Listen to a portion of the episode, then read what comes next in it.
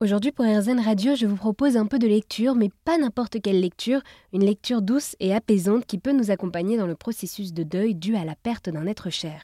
Mélodie Ducœur est gérante d'entreprise et s'est toujours engagée auprès des enfants souffrant de handicap. Elle vient de sortir une collection de quatre ouvrages, Le Royaume de Séraphin aux éditions Plume de Cœur, que l'auteur a elle-même fondé.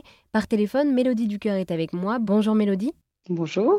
Alors merci d'être avec nous aujourd'hui sur RZN Radio. Vous avez sorti une collection d'ouvrages adaptés aussi bien aux enfants, aux adolescents ou encore aux adultes.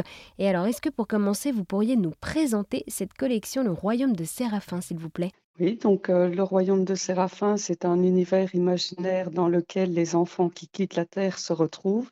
Et dans cet univers, ils ont tous des super pouvoirs et utilisent la magie pour accomplir des missions sur Terre. Et parmi leurs missions, il en est une qui est de tenter de redonner le sourire à leur propre famille restée sur Terre. Et alors, quels sont les grands thèmes de ces ouvrages?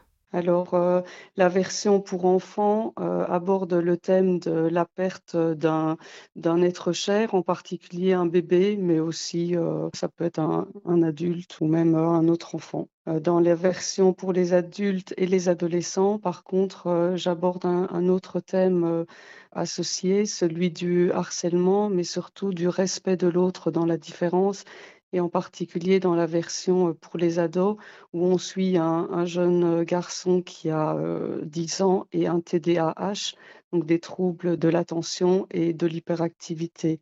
Et ce petit garçon, malheureusement, il est harcelé en raison de sa différence. Donc ça, c'est un thème important dans la version pour les adultes et pour les ados.